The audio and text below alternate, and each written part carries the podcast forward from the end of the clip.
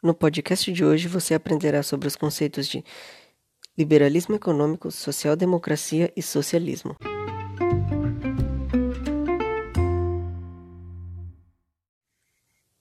O liberalismo econômico é uma ideologia e um sistema que surgiu por Adam Smith no século XVIII.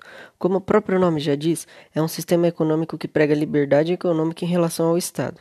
Ou seja, o Estado não tem poder de intervenção na economia. Além disso, ele prega também a livre concorrência, a propriedade privada e o câmbio livre. Ou seja, a moeda regente ela não tem preço fixo. E assim ela varia de acordo a ascensão do sistema e do interesse do mercado.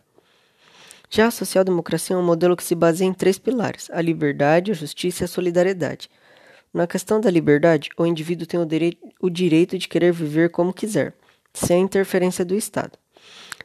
Na questão da justiça, perante a lei todos são iguais, sem distinção de nada.